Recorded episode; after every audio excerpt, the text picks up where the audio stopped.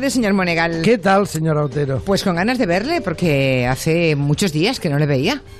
Pues sí. Eh, es verdad, claro, llevo toda la semana en Madrid, en Valladolid, y pues no nos habíamos visto hasta hoy. Pero le veo... Usted es ha la crecido, La ¿no? correcamino, sí, he crecido. He visto que ha crecido usted. Bueno, y- ¿En Valladolid bien? En Valladolid, estupendo. Bien. La Seminci va viento en popa. eh, los pinchos maravillosos. Comimos en un lugar con unos pinchos, señor Monegal. En los Zagales se llama. ¡Oh! No sabe qué maravilla. Muy premiados, además. Y no, todo muy bien. Bueno, comimos, a- cenamos ayer. Afortunadamente, porque hoy no hemos podido comer. ¿Y cómo? Como porque hemos aterrizado a las 2 de mediodía. ¿La tienen a usted sin comer? No, pero no pasa nada. Tengo reservas, señor Monegal. A esta edad tenemos reservas para todo. Bueno, ¿qué ha visto usted en la tele? A ver, cuénteme. Bueno, la gran día, sorpresa es que ayer, contra todo pronóstico, el ganador fue el doctor Murphy, The Good Doctor, Claro. Por encima de Operación Triunfo. Ah, sí, ganó Operación Triunfo.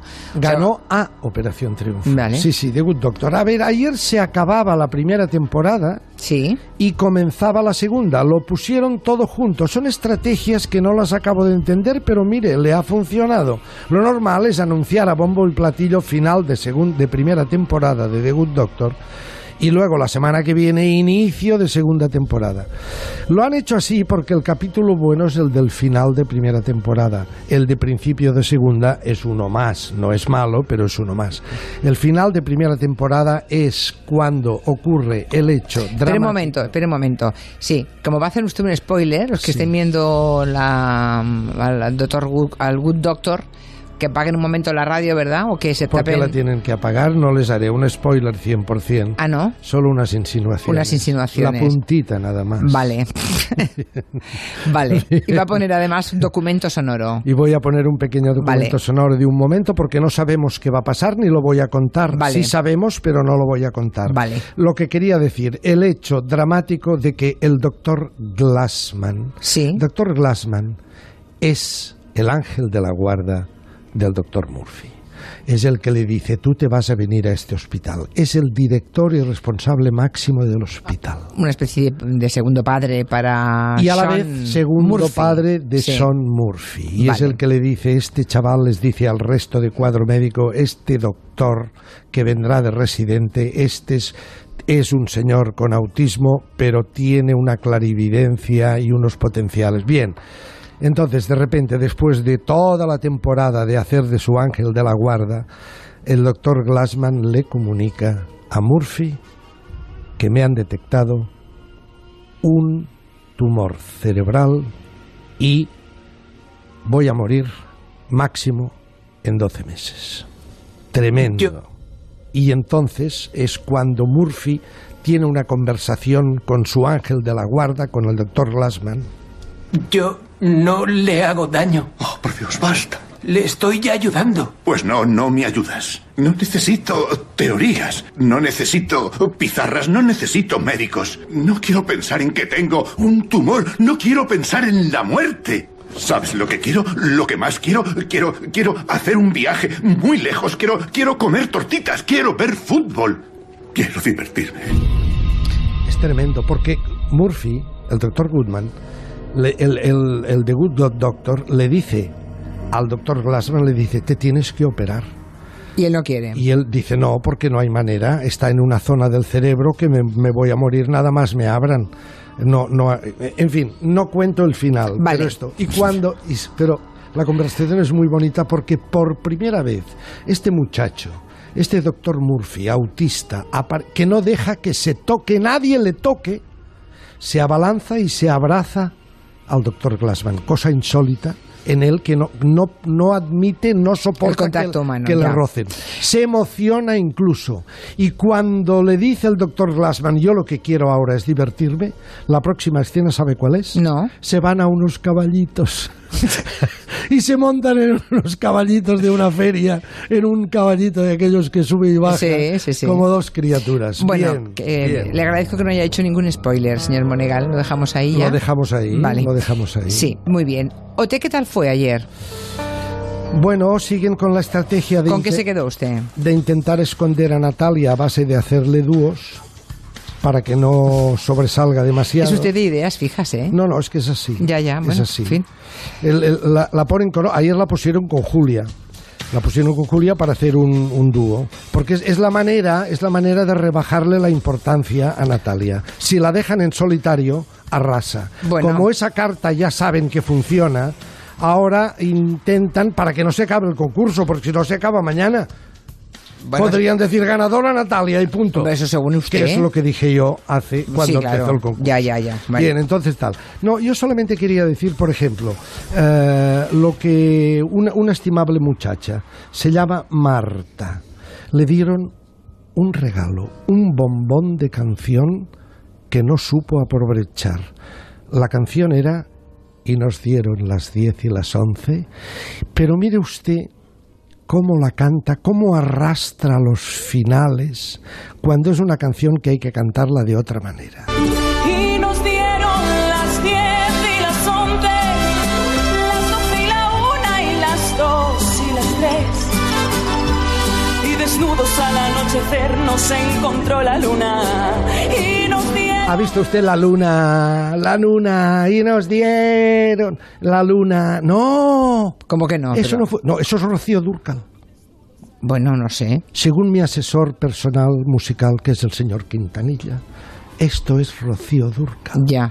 Sabina no la canta así. Esta Pero es que este programa no es, de, no es No un es- no de canciones. no es tu Cada uno se la lleva, claro, Sí. se la lleva a su estilo. Pero discrepo, Solo faltaría. discrepo de este arrastre. No hay que buscar melodía Ya, ya, en, ya. en Y nos dieron las 10 y las 11. Y al final- Eso supongo que en... Bueno, pues mire, hasta el punto de que ha sido nominada. Ya. Y mire que tenía un bombón de canción para lucirse. Ha sido una de las dos lo- nominados para la próxima Ella semana. y Damian, ¿no? Damian, sí, Que es una, es, es parece que es un ídolo entre las adolescentes, ¿no? Parece. es blando. ¿Le parece a usted blando? Es blando, Sí. ya. Bueno. Es blando. Me gusta Mickey. Mickey sí que me gusta. Ya. Bueno. Mickey me parece, me parece un tío que el día que lo pongan, ya se lo dije al lado de Natalia, no sé si conseguirán aquello que consiguieron el año pasado con, con Amaya y Alfred, ¿no? con Alfred y Amaya, no creo que lo consigan, pero, más cosas allí, pero claro. Mickey y Natalia es el gran dúo que queda por experimentar, que supongo que Tinet Rubira, el director, que es muy listo, lo está guardando para un día de estos darnos la sorpresa. Muy bien, hablemos de un triunfo de, de la tele en este caso y de, y de Chicote, porque mm, sabe que ha dimitido la directora de las residencias de Babilafuente y Castellanos en Salamanca, después de los escándalos que se vieron en el programa de Chicote y sobre todo después de haber visto una Lo del de... Alpandantif. Exacto, lo de el colgante. con la A de Ángela, que la directora se llama, la que ha dimitido se llama Anabel. Pero que no nos tape el robo execrable. No, ha- no hay nada más vil en este mundo que robarle a un muerto, ¿de acuerdo?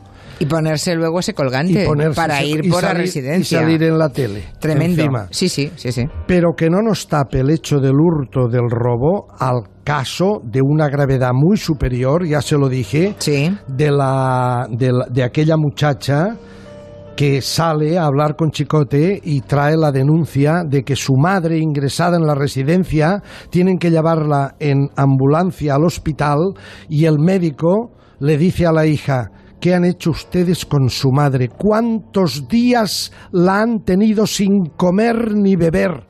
Porque acaba de morir por desnutrición, Brutal. por deshidratación. Sí, sí, me acuerdo que lo contó usted, sí. Es- este es el caso grave. Mm. Ayer, hablaron en todo caso del atún rojo, ¿no? atún rojo. Y la verdad es que mm, los pelos de punta, porque resulta que casi todo, casi todo no, pero buena parte del atún que estamos aquí comiendo en España es ilegal, se almacena en locales insalubres, no hay controles de sanidad, da un poco de miedo, ¿no? Bueno, tuvo la enorme suerte y la perspicacia el programa de Chicote de poder acompañar a un acto de desballestamiento por parte de la Guardia Civil de un almacén clandestino en donde había atunes que llegaban de no se sabe dónde, eh, tuvieron que tirar la puerta de hierro de la nave industrial y dentro se encontraron no muchos atunes porque ya los habían liquidado antes, pero se encontraron un paisaje Aquí huele fuerte para empezar tela marinera. Un montón de cajas de madera hechas polvo. Se ve que hay resto en el suelo de atún y está lleno de moscas y, y de mierda, básicamente. Vaya. Y todos los animales aquí tirados en el suelo. Está todo lleno de agua, las paredes sucias, el suelo también, unos cubos de hielo. Las condiciones higiénicas que hay aquí son de vergüenza. Cadáveres de atunes, siete. Decía el capitán de la Guardia Civil que estaba al frente de este operativo.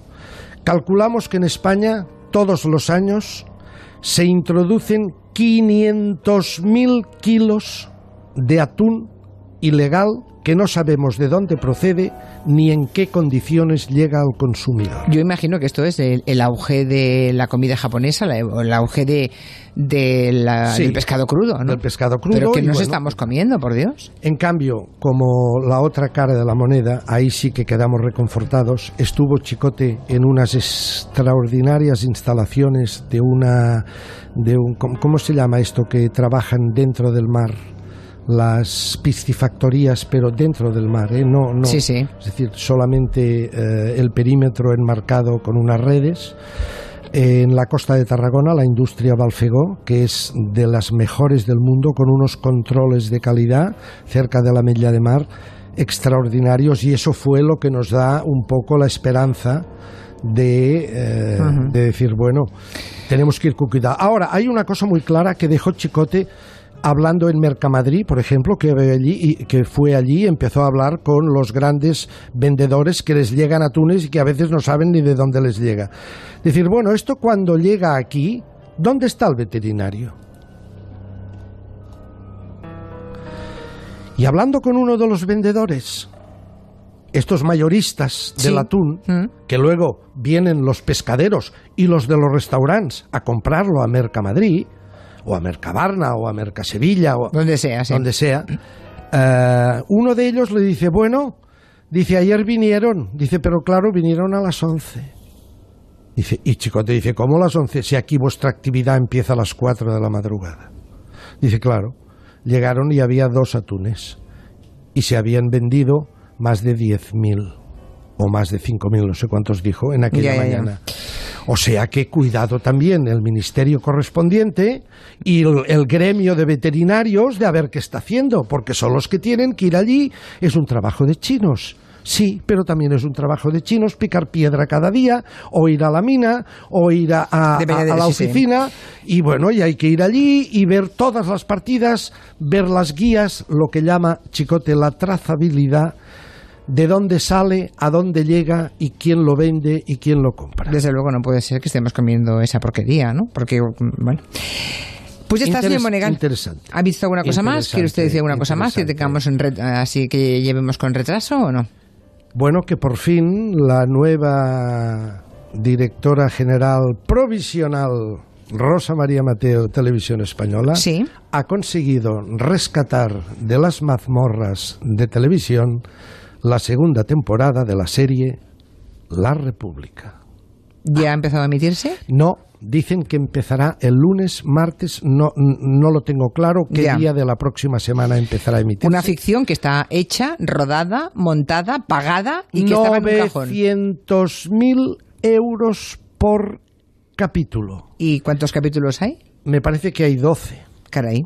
O sea, dinero, O dinero que estaba ahí aparcado en un cajón. No, no, y esto lo tenían desde el 2012, desde la llegada del señor Rajoy a la presidencia de gobierno y sus escuadras en televisión española, lo tenían encerrado bajo llave Ya. en una de las mazmorras de televisión española. Bueno, pues veremos cuando empiecen a emitirlas si merece la pena o no la serie. Esa es otra. Tiene Claro, usted razón. Claro, eso es Veremos a ver si sea la serie buena o mala, lo que sabes o que lo que se encarga se emite, Pero es que no se parece puede censurar, es evidente. que a la vieja guardia que había antes en televisión española, solo escuchar la palabra la República, tenían que ir al médico. Ya. Hasta mañana, señor Monegal. Adiós. Adiós. De 3 a 7, Gelo. Con Julia Otero. Mira, hoy que no he comido, no sé yo, pero bueno, para los que han comido mucho, demasiado y se sienten ahora como mal